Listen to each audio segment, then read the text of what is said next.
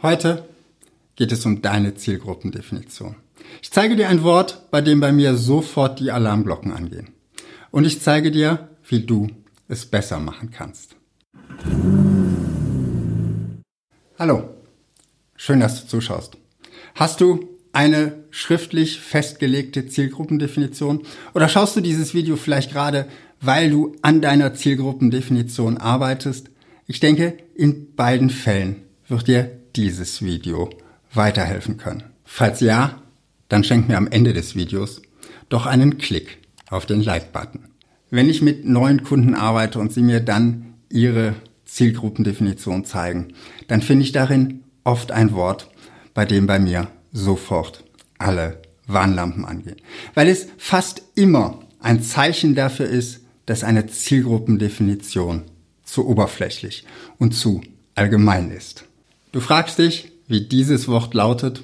Es ist das Wort alle. Beispiele für dieses Wort bei der Beschreibung einer Zielgruppe. Alle Unternehmen der Branche XY. Alle Eltern, die Kinder im Grundschulalter haben. Alle Autofahrer. Jeder, der in einem Unternehmen für das Marketing verantwortlich ist. Das letzte Beispiel zeigt, dass sich das Wort alle auch hinter Synonymen verstecken kann. Denn natürlich geht es nicht um das Wort an sich, sondern um das, was dahinter steckt. Was ist nun falsch am Wort alle? Erstens, es ist ein Zeichen von Oberflächlichkeit.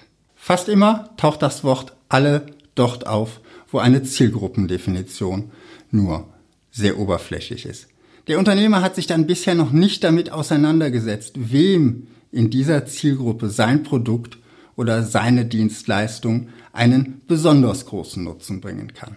Das heißt, wenn das Wort alle in deiner Zielgruppendefinition steht, dann frage dich, wie kann ich das an dieser Stelle konkretisieren? Wen genau will ich ansprechen? Wie kann ich meine Zielgruppe kleiner machen, um sie gezielter anzusprechen? Gibt es unterschiedliche Segmente in meiner Zielgruppe? Punkt 2. Das Wort alle raubt dir den Fokus. Das Wort alle in deiner Zielgruppendefinition impliziert, dass du alle erreichen willst und auch musst. Das wird dir aber niemals gelingen. Es wird immer jemanden geben, der dein Produkt oder deine Dienstleistung oder vielleicht auch einfach dich nicht mag und einen anderen Anbieter vorzieht. Das Wort alle hält dich aber davon ab, dich auf die zu konzentrieren, die du mit deinem Produkt oder deiner Dienstleistung wirklich weiterbringen kannst. Weil dein Produkt genau ihre Bedürfnisse trifft. Weil deine Art zu arbeiten genau zu ihrer Art zu arbeiten passt. Weil das die Kunden sind, die deine Werte teilen und mit denen du deshalb besonders gut zusammenarbeiten kannst. Weil diese Kunden noch mehr Menschen kennen, die ähnlich ticken wie sie. Und weil sie dich gerne an sie weiterempfehlen. Darum definiere so klar und so fokussiert wie möglich, für wen dein Produkt oder deine Dienstleistung genau das Richtige ist. Konzentriere dich dabei nicht nur auf demografische Merkmale wie Alter, Geschlecht, Einkommen, Branche. Sie können dir helfen, deinen Fokus ein bisschen einzuengen, sie sind aber selten ausreichend, um eine wirklich fokussierte Zielgruppendefinition zu erarbeiten. Ergründe die Bedürfnisse deiner Zielgruppe. Was treibt sie an? Und welche Bedürfnisse unterscheiden sich? Und wie kannst du daraus vielleicht für dich eine Teilzielgruppe finden, die ein ganz bestimmtes Bedürfnis hat, was andere nicht haben?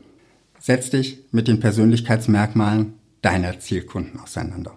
Und wenn du im B2B-Bereich arbeitest, setz dich nicht nur mit den Persönlichkeitsmerkmalen des Entscheiders auseinander, sondern auch mit den anderen Rollen im Buying Center. Was das Buying Center ist und welche Rollen es da gibt, dazu habe ich schon mal ein Video gemacht. Das verlinke ich dir unten in der Beschreibung oder hier oben. Beispiel. Statt Unternehmer der Branche XY könntest du deine Zielgruppe folgendermaßen beschreiben. Unternehmen der Branche XY, die 20 bis 50 Mitarbeiter haben und vom Inhaber selbst geführt werden. Der spielt gerne mit der neuesten Technik und ist ein dominanter Typ, der seine Entscheidungen gerne alleine und schnell trifft. Oder Unternehmen der Branche XY, die 20 bis 50 Mitarbeiter haben und vom Inhaber selbst geführt werden.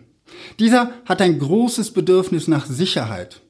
Tradition spielt für seine Persönlichkeit eine große Rolle. Er pflegt einen kooperativen Führungsstil und bindet seine langjährigen und vertrauten Mitarbeiter gerne in wichtige Entscheidungen ein. Diese beiden Zielgruppen, die würdest du doch völlig unterschiedlich ansprechen, oder? Und als junges Start-up mit einem brandneuen Produkt wärst du doch in der ersten Zielgruppe sicher besser aufgehoben. Als Traditionsunternehmen mit einem, sagen wir mal, leichten Innovationsstau wäre wahrscheinlich die zweite Zielgruppe für dich besser.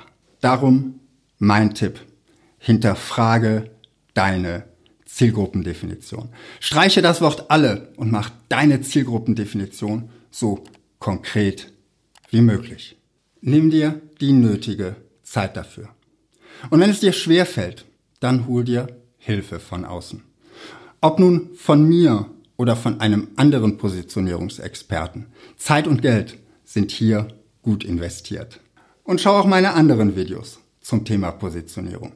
Die habe ich hier in einer Playlist für dich zusammengefasst. Bis bald und viel Erfolg in deinem Marketing.